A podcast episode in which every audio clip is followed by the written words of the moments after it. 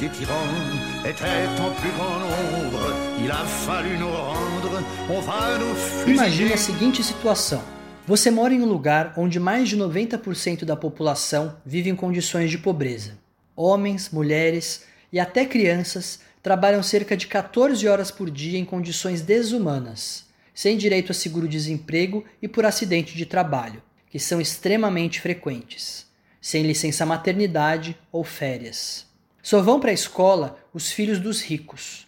Não há hospital público e os trabalhadores, frequentemente doentes pelas péssimas condições de vida, morrem por não ter dinheiro para pagar um tratamento.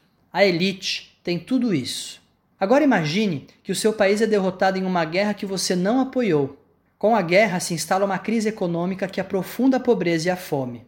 O governo, então, decide aumentar os impostos para indenizar o país vencedor, colocando nas costas dos trabalhadores as dívidas de guerra.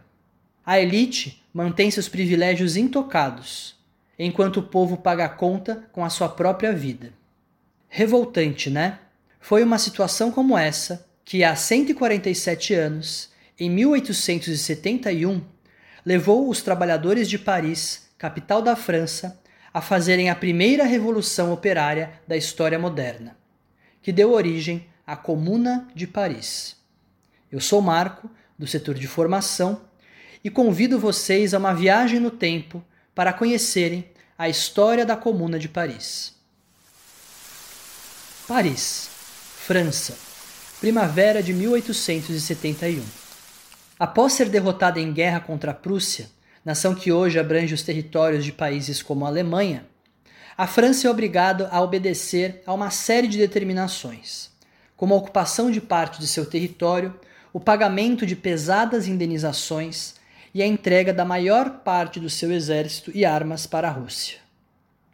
Junto a isso, o governo francês passa a impor medidas autoritárias, e o povo se vê tendo que escolher entre um pedaço de pão e o pagamento da dívida de guerra. Tais medidas geraram uma grande indignação na população parisiense, que já vinha lutando arduamente pela ampliação de seus direitos, o que levou a uma onda de protestos, fazendo com que parte da Guarda Nacional, formada principalmente por operários, se opusesse ao governo, formando um novo grupo militar, nomeado Comitê Central da Guarda Nacional, que se negou a entregar as armas e canhões apontando-os para a sede do governo em Paris e expulsando para a cidade de Versalhes. Estabeleceu-se então um governo revolucionário provisório, comandado pelo Comitê Central da Guarda Nacional. Mas, poucos dias depois, Paris foi surpreendida por um ataque militar ordenado pelo governo francês em aliança com os prussianos.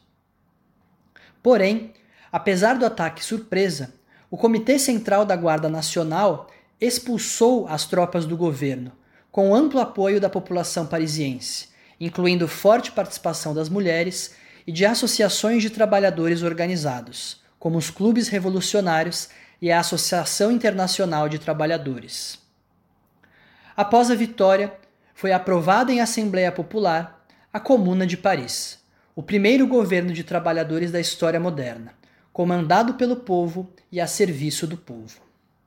Entre as medidas tomadas pela Comuna, podemos destacar a gratuidade dos serviços médicos, a abolição do, do trabalho noturno e a redução da jornada de trabalho, a igualdade civil entre homens e mulheres, a gratuidade no transporte público, a ocupação das residências vazias, criando-se comitês para a organização das ocupações, o ensino laico gratuito e universal e a duplicação do salário dos professores, limitações ao trabalho feminino e infantil, a criação da pensão para viúvas e crianças e a entrega das fábricas abandonadas aos trabalhadores, transformando-as em cooperativas operárias. E isso só para citar algumas das medidas. Apesar dessas realizações e do amplo apoio popular, a comuna durou menos de três meses.